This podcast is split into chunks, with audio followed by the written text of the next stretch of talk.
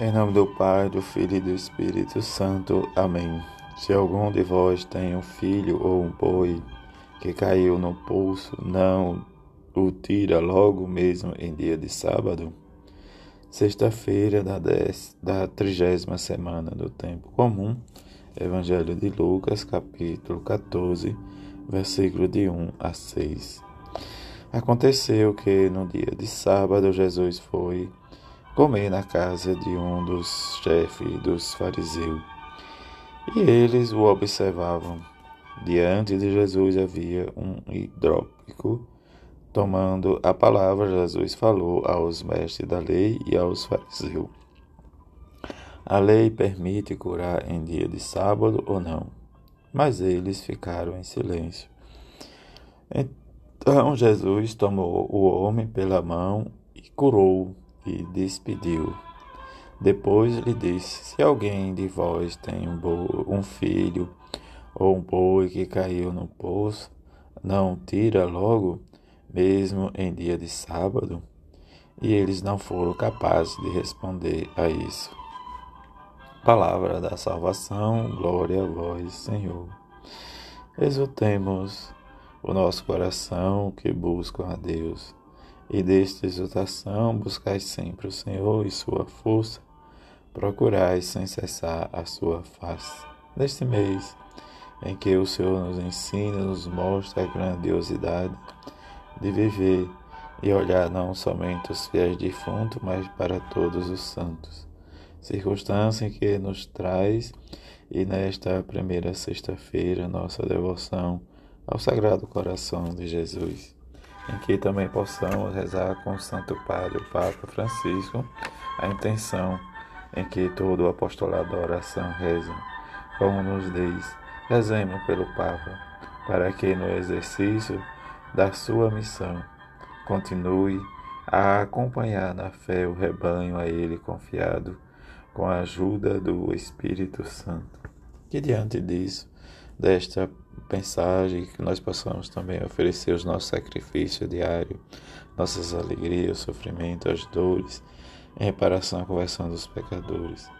E como o próprio Paulo nos diz, desejaria ser eu mesmo segregado por Cristo em favor de meus irmãos e de minha raça.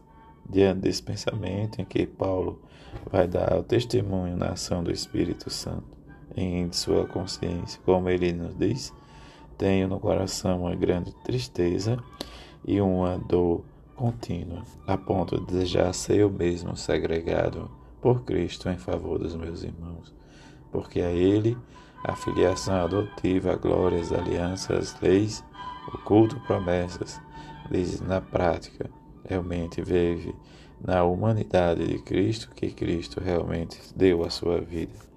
No Evangelho vem a cura desse itópico que Jesus o cura em dia de sábado, desafiando os próprios fariseus, anciãos, mestres da lei.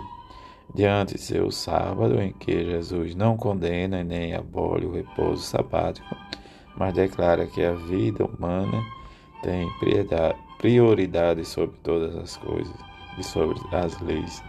Em circunstância, Jesus tem realmente intenção de ferir a lei sabática, mas em mente em dar valor à vida do ser humano, em que ele devolve, não assim podendo esperar que se passe desde o dia, mas que de imediato se cuide para que realmente seja cumprida a lei do amor e da misericórdia.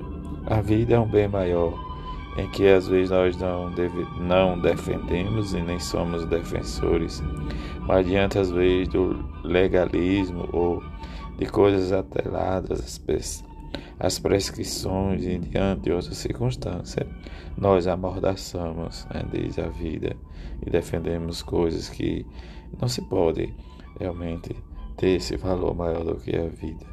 Que possamos olhar entender o que Jesus na sua palavra realmente nos ensina, em que às vezes nós não temos essa coragem, mas às vezes ficamos realmente receosos, mas em que, como nos diz o próprio Jesus, é permitido a lei permite curar em dia de sábado ou não.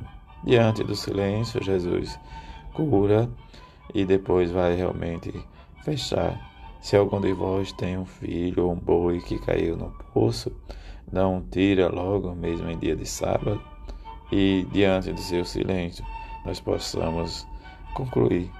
Jesus, sua palavra e suas ações vivificadora nos leva a compreender o seu amor, sua misericórdia para com cada um de nós.